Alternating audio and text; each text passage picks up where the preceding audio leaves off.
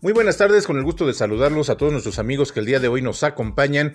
En esta ocasión, en nuestro espacio, es muy grato poder recibir a la maestra Marta Marín Sierra, quien es eh, educadora preescolar, es licenciada en educación, obviamente de lo mismo, y que el día de hoy estamos analizando, vamos a platicar sobre los alcances, eh, perspectivas que está teniendo la educación en México. Maestra Marta, ¿cómo se encuentra usted el día de hoy? Muy bien, gracias.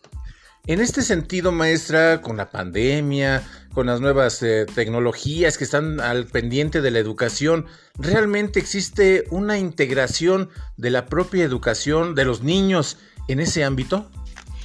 Yo diría que sí.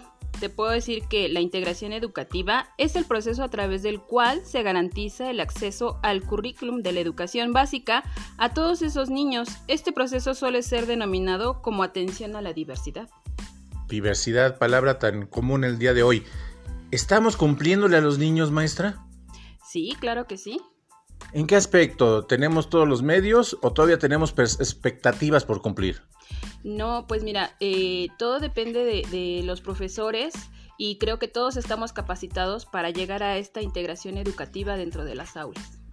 Ok, maestra, pues estamos ahí pendientes. Esta es una serie de cápsulas que estaremos manejando próximamente en este espacio, que es tu espacio, y que agradecemos mucho el día de hoy nos haya acompañado la maestra Marta Marín. ¿Algún otro comentario final, maestra?